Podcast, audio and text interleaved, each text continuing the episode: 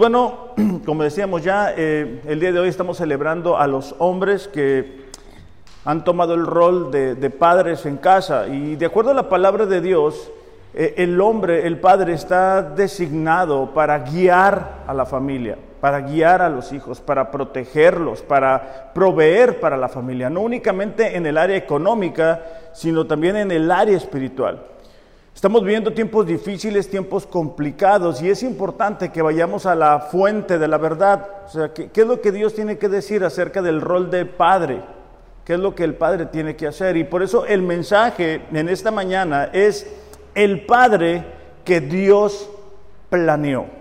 De acuerdo al diseño de Dios para la familia, eh, la, la parte de arriba, vamos a decirlo así, el líder en casa es el padre y después es la esposa y después vienen los hijos. Efesios capítulo 5, versículo 22 dice, las mujeres estén sometidas a sus propios maridos como al Señor. Porque el marido es la cabeza de la mujer, así como Cristo es cabeza de la iglesia, siendo el mismo el salvador del cuerpo. Pero así como la iglesia está sujeta a Cristo, también las mujeres deben estarlo a sus maridos en todo. Básicamente lo que Efesios nos está diciendo es que el, esquema de Dios para la familia es que el hombre sea líder en casa, después viene la mujer y después vamos a mirar que vienen los hijos en ese orden, ¿verdad? Porque una, una, una casa donde hay dos líderes o dos cabezas, vamos a decirlo así, corre el peligro de dividirse. Pero en esta mañana nos vamos a enfocar en el rol del Padre. Ahí mismo en Efesios, pero capítulo 6, versículo 4, es lo que vamos a tener como texto base para la enseñanza de esta mañana. Y dice así, ustedes padres no provoquen a ira a sus hijos, sino críenlos en la disciplina e instrucción del Señor. Esta palabra criar o, críenlos es la palabra ecrepto y es una construcción paralela a cuidar o llevar a alguien a una madurez espiritual. Lo que Pablo está diciendo es que eh, el padre, e, esta palabra padres viene del original pater que habla del hombre, ¿no? Entonces habla de que el hombre es el encargado de llevar a esa madurez, a ese crecimiento, a ese cuidado en casa. Después continúa diciéndolo, continúa diciendo en la disciplina. Esta palabra disciplina es la educación mediante reglas y normas, recompensas y si es necesario castigo. Se refiere especialmente a lo que se hace con un niño. Presten atención a esta parte. Es a lo que se hace con un niño. Es a lo que habla de disciplina. Después dice, instrucción es la transmisión de conocimiento como la guía para el comportamiento apropiado. Acción formativa por medio de la palabra hablada, sea enseñanza, corrección, advertencia o de aliento. Se refiere primordialmente a lo que se le dice al niño. La primera parte, Pablo está hablando de lo que se hace con el niño o con el hijo. La segunda parte está hablando de lo que se le dice al Hijo. Es lo que Pablo está diciendo. Efesios, el mismo, el mismo texto, pero en una versión moderna, dice, ustedes padres no hagan enojar a sus hijos, edúquenlos y denles las enseñanzas cristianas. Dios no le entregó la educación y la formación de los hijos a la escuela. Dios le entregó la educación de los hijos al padre, a los padres de casa. Y es importante que nosotros como cristianos veamos qué es lo que Dios dice al respecto, que tomemos el lugar que nos corresponde. Estamos permitiendo que la cultura, que la sociedad, que las redes sociales, que las plataformas digitales eduquen a nuestros hijos y les den ideas que van en contra de los principios de la palabra de Dios. Lo que deseo que veamos en esta mañana es que el Padre que Dios planeó es aquel que es capaz de compartir con sus hijos lo que Dios ha dicho en su palabra. Nosotros como padres tenemos la responsabilidad de compartir a nuestros hijos qué es lo que Dios ha dicho a través de su palabra. Los hijos un día abandonan la infancia, pero los padres nunca abandonan su paternidad. Vemos, ¿verdad? En el caso de, Karina, pues bueno, ya está terminando una carrera, Norberto ya terminó su carrera y es, es parte de la vida, se, van rápido. O sea, ayer eh, tuvimos la oportunidad de celebrar que mi hija mía cumplió seis años y parece que yo me estaba acordando ahorita que estábamos en la alabanza, cuando estábamos en Mexicali en, en, en, la alabanza y estaba chiquitilla, ¿te acuerdas? Que bailaba y estaba chiquita, pero caminaba muy rápido. Aunque ellos abandonan la infancia, nosotros como padres nunca debemos de abandonar ese rol. Dios mismo nos ha dado a nosotros la responsabilidad de criar a nuestros hijos. Por eso es importante, papá, que en esta mañana tú contestes la siguiente pregunta. Si tus hijos siguen tus pasos, ¿a dónde irán? Si tus hijos siguen tus pasos, ¿a dónde van a ir? Y no hablo únicamente desde la perspectiva profesional, hablo de lo que tú has hecho en el matrimonio. Hablo de lo que tú has hecho en cuanto a las prioridades, lo que tú les estás mostrando. Hablo en cuanto a la integridad, los valores. Me gustaría que tú, ¿verdad?, en tu lugar, te contestaras a las siguientes preguntas. ¿Es Dios lo más importante en tu vida? ¿Está tu vida enviándole a tus hijos un mensaje de indiferencia espiritual? A mí me ha tocado escuchar a padres que dicen, no, no hagas lo que yo hago, tú hazle por otro lado. O sea, yo no tengo tiempo para leer la Biblia, pero tú sí debes de hacerlo porque es importante. Yo no tengo tiempo para orar, pero tú sí debes de hacerlo porque es importante. Los hijos no son educados así. Cuando nosotros dejamos el rol para proveer, para enseñarles, para estar con ellos, para disciplinarles de acuerdo a las palabras de Dios, alguien más lo va a hacer. Las plataformas digitales lo van a hacer, las nuevas ideas lo van a hacer, los compañeros de la escuela lo van a hacer, los vecinos lo van a hacer. Y después eh, comenzamos a cosechar las consecuencias tristes de hijos que no conocen a Dios. ¿Es tu compromiso con Cristo lo que deseas ver en la vida de tus hijos? Contestemos esas preguntas. O sea, tu compromiso es lo que tú quieres ver en ellos. Es tu obediencia a la palabra el mismo tipo de sumisión que esperas ver en tus propios hijos. Porque nosotros somos los que les damos el ejemplo. Seguramente te ha tocado o te tocó ver a tus hijos poniéndote, poniéndose tus zapatos o hablando como tú o con frecuencia comiencen a tener formas y actitudes de los padres. Y eso también implica que van a replicar tu ejemplo en el área espiritual. Proverbios capítulo 20, versículo 7 dice, los justos caminan con integridad. La integridad es el, el, fundamento del carácter, es lo que sostiene la vida de una persona aun cuando nadie le está viendo. Benditos son los hijos que siguen sus pasos. ¿Por qué? Porque un hijo ve el ejemplo del padre y comienza a seguir ese mismo sendero. Cuando tú te das cuenta, aquí en Rosarito, o sea, cuando tú abres tus ojos, te das cuenta cuánto necesitan a Dios. Cómo hay padres que dan un ejemplo tan lejano de la voluntad de Dios. Y nosotros como cristianos deberíamos de dejar un sendero tan marcado que sea fácil para ellos seguir tus huellas. Pero si no te ven haciendo de Dios la prioridad en sus vidas, difícilmente va a ser para ellos algo importante. Hay dos errores que podemos cometer como padres. Hay muchos más, ¿no? Pero nada más voy a poner dos. Dos errores que podemos cometer como padres. El primero es el mal ejemplo. Un caso de esto lo encontramos en 2 de Reyes capítulo 21, versículo 11 y 12. Mientras lo, lo encuentran, eh, les explico que estamos hablando de Manasés. En ese tiempo eran cuando un rey salía y otro rey y ahí estaban, ¿verdad? Ya lo tenemos, Segunda de Reyes, capítulo 21, versículo 11. ¿Sí?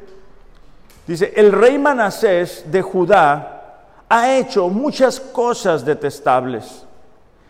Es aún más perverso que los amorreos, quienes vivían en esta tierra antes que Israel. Como paréntesis, Dios le había dicho a su pueblo, ustedes van a entrar en una tierra, pero cuando ustedes entren, no hagan lo que ellos hacen. No adoren lo que ellos adoran. No vivan como ellos viven. Ustedes sean diferentes porque ustedes son mi pueblo. Bueno, este rey se voló la barda, ¿verdad? Se portó mal. Dice, él hizo que la gente de Judá pecara con sus ídolos. Este es un mal ejemplo de un mal liderazgo. Porque no únicamente implica que Manasés como rey estaba idolatrando, estaba fallándole a Dios, estaba alejándose de Dios, sino que la nación entera se le estaba llevando entre los pies, ¿no? Como lo dicen. Entonces, esto es lo que el Señor Dios de Israel dice, traeré tanto desastre sobre Jerusalén y Judá que los oídos de quienes lo oigan se estremecerán de horror. ¿Por qué? Por el mal ejemplo de Manasés. Ahí mismo en el versículo 19 dice, Amón tenía 22 años cuando subió al trono y reinó en Jerusalén dos años. Su madre se llamaba Mesulemet. Qué nombre, ¿no? Bueno, y era hija de Arús, de Jotba. Él hizo lo malo a los hijos del Señor tal como hizo su padre Manasés. Ok, entonces, ¿qué vemos aquí? El mal ejemplo de Manasés como padre es replicado por su hijo. Y cuando tú y yo llevamos a nuestra familia a vivir vidas que van en contra de la palabra de Dios, lo que estamos haciendo es que es un mal ejemplo. Estamos llevando a nuestras familias en la dirección opuesta. Nosotros estamos llamados a criarlos de acuerdo a las enseñanzas de la palabra de Dios. Dice, delante del trono de Dios seremos tenidos como responsables. O sea, un día nos vamos a presentar y a como están las cosas ahorita, eso va a suceder bien pronto. Un día vamos a estar delante de Dios y vamos a tener que rendir cuentas de lo que hicimos para nuestros hijos. Debemos de buscar ser la mayor influencia en la vida de nuestros hijos y que ésta sea positiva. O sea, nosotros debemos de ser la mayor influencia. Entendemos que estamos viviendo tiempos difíciles, tiempos complicados, pero el padre es el que debe de ser mayor influencia sobre la vida de los hijos. No hay tiempo libre para el padre que quiere ser fiel a este mandato. Esto es 24, 7, 13 y 5. ¿Para qué? Para no caer en un mal ejemplo. Imagínate qué triste, qué triste para un padre ver a su hijo siguiendo su mal camino. El segundo error es la negligencia. El primer error de un padre pudiera ser el mal ejemplo. El segundo error es la negligencia. La negligencia es la falta de cuidado, aplicación y diligencia de una persona en lo que hace en especial en el cumplimiento de una obligación. Eso es negligencia. ¿Han escuchado, verdad, que ah, hizo negligencia una persona o aquella y le demandaron por eso? No. Un padre puede cometer ese mismo error, ser negligente con su función. No debemos de entregar a nuestros hijos a influencias que moldean el carácter de formas equivocadas. Y eso es lo que sucedió en el pueblo de Israel. Jueces capítulo 2, versículos 7 y 10 Jueces capítulo 2, versículos 7 y 10. Mientras lo, encuentran, vamos a, considerar un, un efecto muy negativo de una generación justo después que habían entrado a la tierra prometida. Jueces capítulo 2, versículo 7. ¿No lo encuentran? ¿Ya? ¿Qué dice? Y el pueblo había servido al Señor todo el tiempo de Josué. Recordemos que Josué se había encargado de tomar el liderazgo cuando Moisés eh, fallece y a Josué le toca meter a la nación a la tierra prometida finalmente. Todo el tiempo de los ancianos que sobrevivieron a Josué. O sea, en el tiempo que Josué con su gente, con su generación estuvieron al frente de la nación, todo estuvo bien, estuvieron sirviendo al Señor. Eran unos padres que obedecían a la palabra de Dios, que habían visto los milagros de primera, en primera fila, ¿no? Que habían visto cómo Dios proveía para ellos. Los cuales habían visto todas las grandes obras de Jehová que él había hecho por Israel. Y toda aquella generación también fue reunida a sus padres, es decir, fallecieron. Se levantó después de ellos otra generación que no conocía a Jehová ni la obra que él había hecho por Israel. ¿Por qué? ¿Por qué se levanta una generación después y no conoce a Dios? Si los padres de esta generación sí sirvieron a Dios, sí obedecieron a Dios. ¿Por qué? Porque los padres no cumplieron su función de educarlos, de formarlos, de madurar en ellos el carácter cristiano, de hacerles ver que lo que tenían y lo que hacían provenía de Dios. Entonces se levanta una generación que no conoce a Dios. Nosotros somos responsables de que nuestros hijos puedan conocer a Dios, puedan darse cuenta de lo que nosotros tenemos, somos, de nuestro pasado, de cómo Dios nos ha transformado y eso debemos de irlo inculcando. Jueces capítulo 2, versículo 11. Después los hijos de Israel hicieron lo malo ante los ojos de Jehová y sirvieron a los Baales. Dejaron a Jehová, el Dios de sus padres. ¿Por qué? Porque esto, esta generación de padres fue negligente, no le dio cuidado a educar a sus hijos, a formarlos. Y eso no debe de sucedernos a nosotros. Esta generación de padres debe de volver al trabajo de plantar los árboles que den sombra espiritual para los hijos. Nosotros somos los encargados de formarlos. Nosotros somos los encargados de tomar el liderazgo en casa. Nosotros somos los encargados de decir, eh, esposa, amada, este, vente, vamos a, vamos a orar, vamos a leer la palabra. Hijo, vengan, cierren un poquito el celular, vamos a platicar qué es lo que Dios te ha dicho, qué es lo que Dios te ha mostrado, cómo estamos con esto, cómo estamos con aquello. Pero si nuestras propias prioridades en la vida están equivocadas, no hay esperanza de enseñarle a nuestros hijos lo que necesitan aprender. Es decir, yo no le puedo dar a mis hijos lo que yo no tengo. Ahora, ¿qué es lo que ellos necesitan tener? ¿Qué es lo que nosotros como padres debemos de inculcarles? Número uno, el temor a Dios. Van a ser dos puntos nada más. ¿eh? Número uno, el temor a Dios. Es decir, el poder reverenciar, el poder honrar, el poder exaltar, el poder adorar, el poder obedecer y reconocer que solamente Dios es digno de nuestra entrega. El Padre debe de tomar ese rol y formar hijos en el temor a Dios, hijos que sean capaces de obedecer a la palabra de Dios. Pero si yo como padre no obedezco a Dios, ¿cómo le transmito eso a mi hijo? Si, mi si mis hijos, perdón, no me ven adorando a Dios, ¿cómo lo van a hacer mis hijos? Si mis hijos no me ven exaltando a Dios, ¿Cómo lo van a hacer ellos?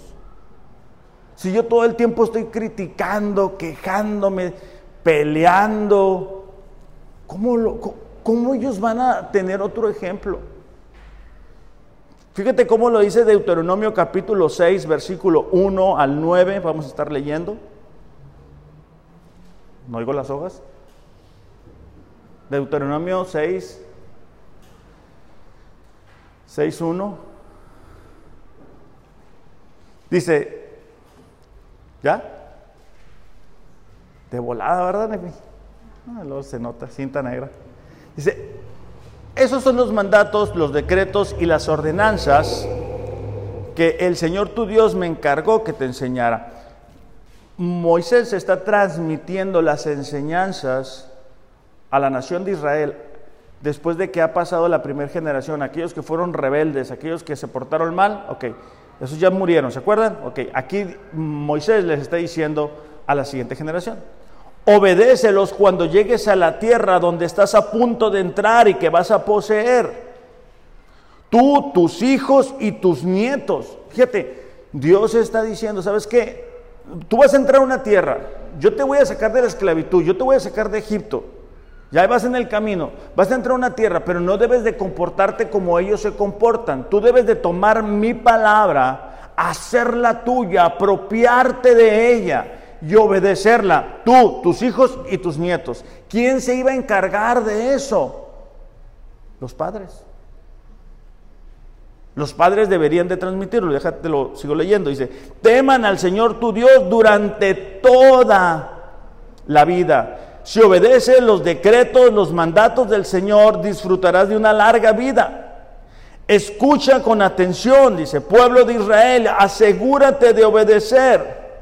Entonces todo te saldrá bien y tendrás muchos hijos en la tierra donde fluyen la leche y la miel, como el Señor Dios de tus antepasados te lo prometió. Dice, escucha con atención, asegúrate de qué? De obedecer la palabra de Dios, los mandatos. Versículo 4.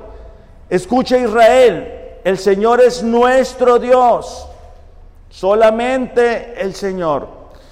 Las naciones que estuvieron en esa tierra antes de Israel tenían muchos dioses.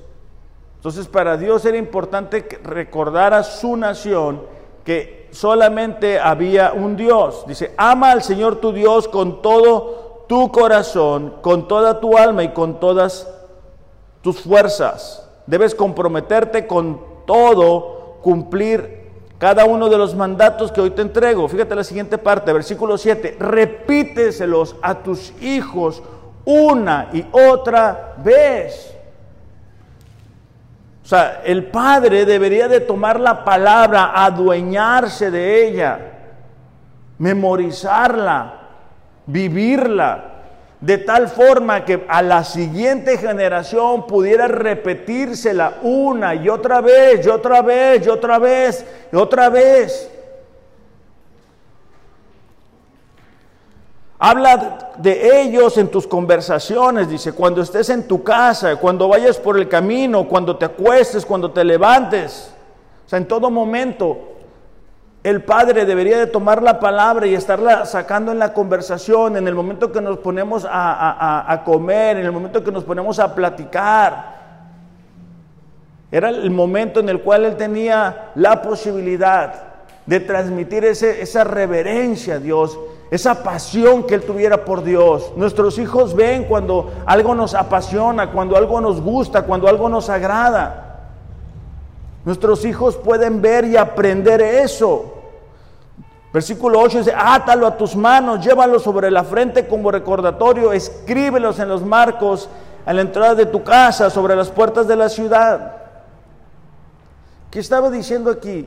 ¿Sabes que e, Era responsabilidad del padre formar el temor, el compromiso, la reverencia a Dios.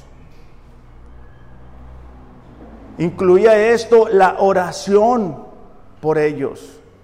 La oración del Padre es poderosa. Permíteme que te pregunte, ¿cuándo fue la última vez que oraste por tus hijos? Te estoy hablando a los hombres. Digo, las mujeres también lo pueden contestar, pero es enfocado en eso. ¿Cuándo fue la última vez que tú dijiste, sabes que yo como hombre me voy a levantar y voy a doblar las rodillas? ¿Cuándo fue la última vez que lo hiciste? David lo hizo con Salomón. Primera de Crónicas 29, 19 dice así, dale a mi hijo Salomón el deseo de obedecer de todo corazón tus mandatos, leyes, decretos y de hacer todo lo necesario para edificar este templo para el cual he hecho estos preparativos. David estaba diciéndole a Dios, ¿sabes qué? Te encargo a mi hijo Salomón. Haz que él sea obediente, ayúdalo, fortalécele, prepáralo, equípalo, rodéalo de gente que le pueda ayudar. ¿Quién lo estaba haciendo? El Padre. Entonces, ¿cuándo fue la última vez que oramos por ellos? Pero ¿cuándo fue la última vez que oramos con ellos? ¿Cuándo fue la última vez que tú dijiste, vente para acá, hija, vente para acá, hijo, vamos a orar? Vamos a ver qué es lo que Dios hace en medio de esta situación. Vamos a darle gracias, vamos a pedirle por esto, vamos a pedirle por aquello. Es importante que para poder transmitir esa devoción, esa reverencia, esa formación, también pasemos tiempo de calidad con ellos. Todo padre debe saber invertir en la formación de los hijos para lograr una excelente recompensa el día de mañana. Salmos 127, versículo 3 y 5, dice, los hijos son la herencia que el Señor da. Son los descendientes una recompensa, como flechas en la mano del guerrero.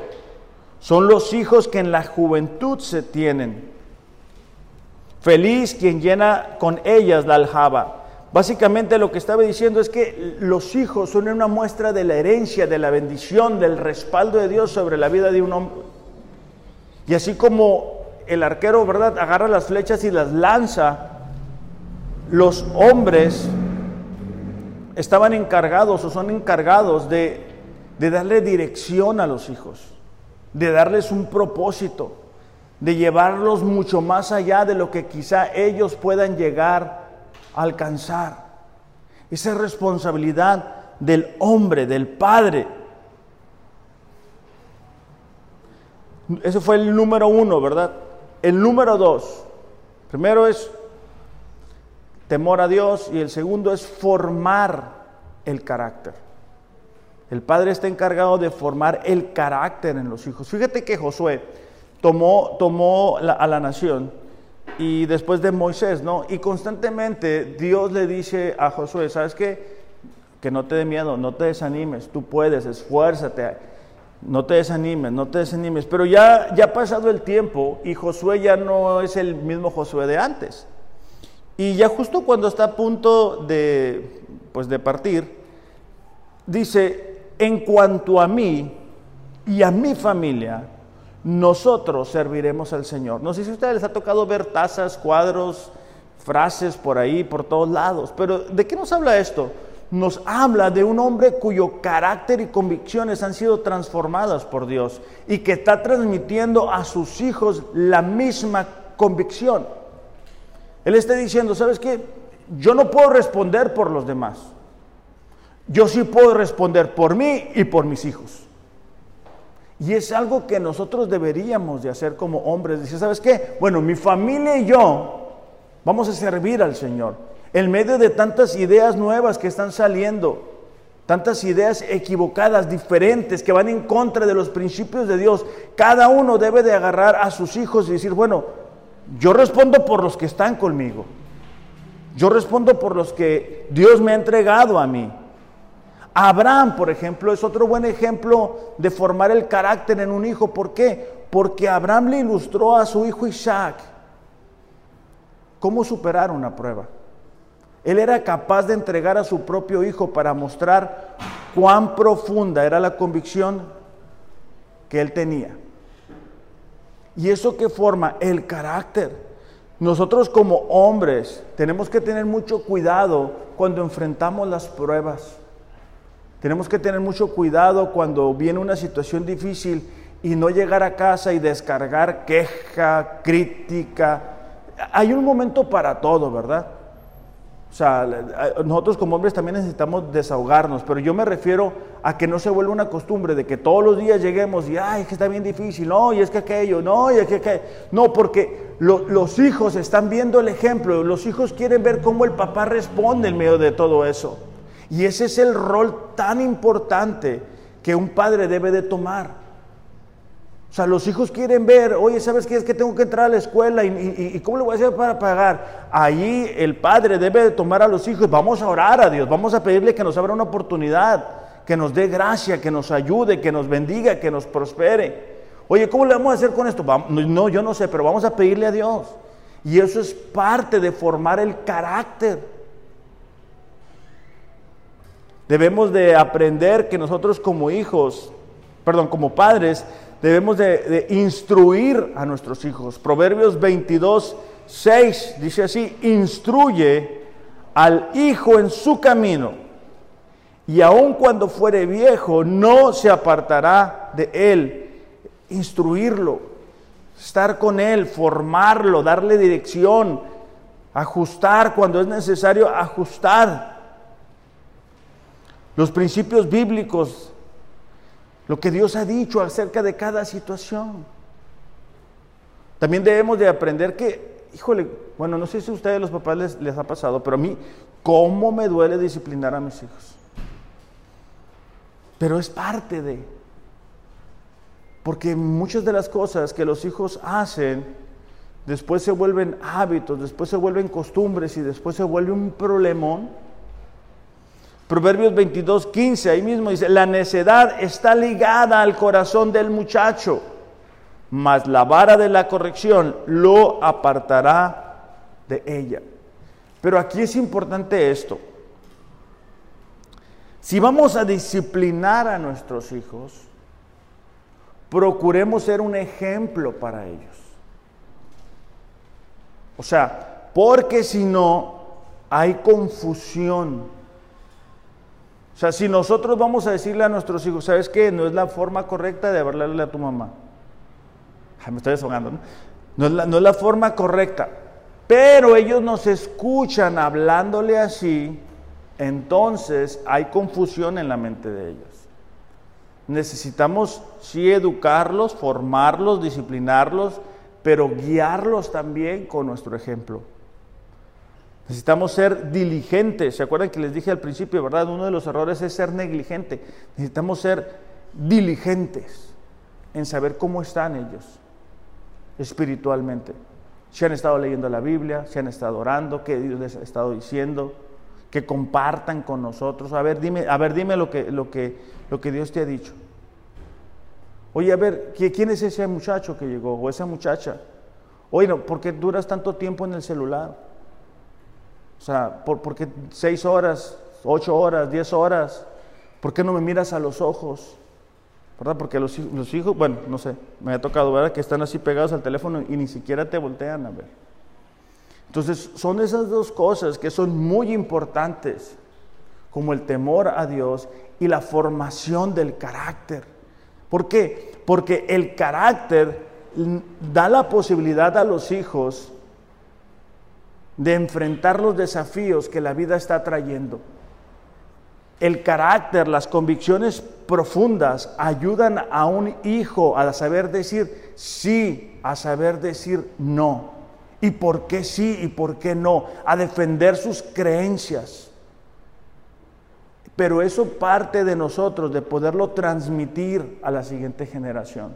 Nuestros hijos muchas veces son tentados y son llevados de aquí para allá porque no tienen carácter, porque no saben defender lo que creen, porque muchas veces dudan lo que creen. Y están en que sí, que no, que sí soy cristiano, que no soy cristiano, que sí amo a Dios, que no amo a Dios, que sí confío, que no confío. Bueno, no pasa nada, un poco de esto. No, debemos de, transmitirles la verdad. Ahora, para aquellos que están jóvenes, ¿verdad? Y, que a lo mejor no tienen físicamente a su padre, es la oportunidad que ustedes tienen como hombres de decir, ¿sabes qué? Yo necesito hacer esto. O sea, yo necesito primero tener temor de Dios y tener un carácter para cuando Dios me conceda tener una familia, entonces yo pueda transmitir esto a mis hijos. En el caso de las señoritas, ¿verdad? necesitan, cuando ya Dios les diga, ¿verdad? Que es el tiempo, encontrar a ese hombre que tema a Dios y que tenga un carácter cristiano. ¿Para qué? Para que puedan formar familias cristianas y el día de mañana no estén sufriendo. Ariel, ¿puedes pasar, por favor? Entonces, en conclusión, un hijo es una bendición. Un hijo es la, recompensa que Dios le da al Padre y nosotros debemos de aprender a recordar que nosotros estamos llamados a ser el Padre que Dios planeó. Y el que Dios planeó es aquel que es capaz de retransmitir las enseñanzas. Ahora, solamente antes de, terminar, porque no, deseo que esto se vuelva, a, que los hijos estén anotando y mira todo lo que te falta, papá. Porque no es fácil, no es fácil cuando uno es padre de primera generación y no ha sido ilustrado, no ha visto un ejemplo, no ha visto cómo se debe de tratar, cómo se debe educar, y lo único que tenemos son heridas, nuestro padre nos gritaba, nuestro padre nos insultaba, nuestro padre no nos afirmaba, entonces es difícil, es difícil para el padre alcanzar eso. Entonces me gustaría que en este momento aquellas personas que vienen con sus padres, eh, los hijos, la esposa, pueda orar por ellos. Y básicamente lo que vamos a pedir es que Dios pueda fortalecerles. Me gustaría que si es posible, al cabo que son familia, no hay bronca, pongan sus manos sobre ellos y, vamos a pedir que, Dios les dé nuevas fuerzas, que Dios les anime, porque, porque no es fácil, esa es la verdad. Entonces vamos a cerrar nuestros ojos y vamos a pedirle a Dios por nuestros padres. Señor, te damos gracias porque tú eres nuestro Padre. Tú eres el ejemplo perfecto de lo que necesitamos hacer. Esta mañana, Señor, queremos poner la vida de cada padre que está aquí representado en tus manos.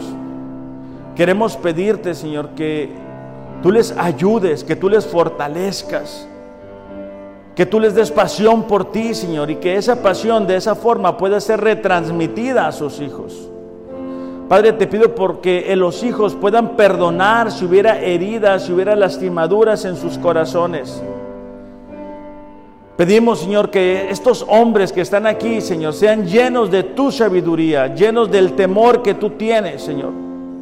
Que tú, Padre, inspire sus corazones, que cada día al despertar, Señor, tengan como única prioridad el agradarte a ti que sin importar los errores que se hayan cometido en el pasado, Señor, el día de hoy, tú les ayudes, tú les levantes, tú les fortalezcas, tú les des la paz, la paz que sobrepasa todo entendimiento, Señor. Que tú seas sobre cada uno de ellos, Padre. Y que ellos vuelvan a tomar el lugar, si es que no lo han hecho, de líder espiritual en casa. Que ellos, Padre, puedan experimentar de una unción fresca de tu palabra, Señor, que sean capaces ellos mismos de compartir con su familia lo que tú has hablado a sus corazones. Ahora me gustaría que los padres, ahí mismo, hagan una oración delante de su familia, solamente comprometiéndose a tomar el rol que les pertenece. ¿Sale? Padre, ahora queremos poner a, a los hombres delante de ti una vez más. Y cada uno de ellos, Señor, que pueda dar un paso de fe, de confianza, de compromiso a retomar el lugar que tú les has dado en casa. Ayúdales a tener el valor, la firmeza, la convicción de sacar tiempo, de ser intencionales, de cuidar a los hijos, de ser un ejemplo para ellos, Señor. En el nombre de Jesús, Padre, te pedimos, ayúdanos a ser los padres que tú planeaste. En el nombre de Jesús. Amén. Iglesia, es muy importante que entendamos el, el rol de padre que Dios ha diseñado en la palabra. Vuelvo a lo mismo, estamos viendo tiempos difíciles y padres, yo sé que no es fácil, lo digo por experiencia, no es fácil, pero es importante que lo hagamos. Vamos a orar solamente para que despidamos el tiempo. Padre, te damos gracias en esta mañana por la oportunidad que nos has dado de abrir tu palabra y en tu palabra encontrar tu voluntad para nosotros. Te pedimos que el día de hoy cada uno de nosotros pueda reflexionar acerca de lo que hemos escuchado. Te damos gracias, Señor, porque tú eres nuestro Padre espiritual. Y en ti hemos encontrado el amor, la comprensión, el propósito que nuestras vidas necesitaban. Ayúdanos el día de hoy a reflexionar acerca de lo que hemos aprendido y, darnos cuenta, Señor, que tanto el temor como el carácter. Tú como nuestro Padre Celestial lo quieres formar en nosotros. Ayúdanos a también darnos cuenta en qué área pudiéramos estar fallando y hacer los ajustes. Que tengamos un excelente domingo, Señor, en familia. En el nombre de Jesús. Amén. Iglesia, disfruten este domingo. Mujeres, consientan a los padres, hijos también, abrácenlos, mímenlos. Los amo, pero Dios les ama más. Gracias.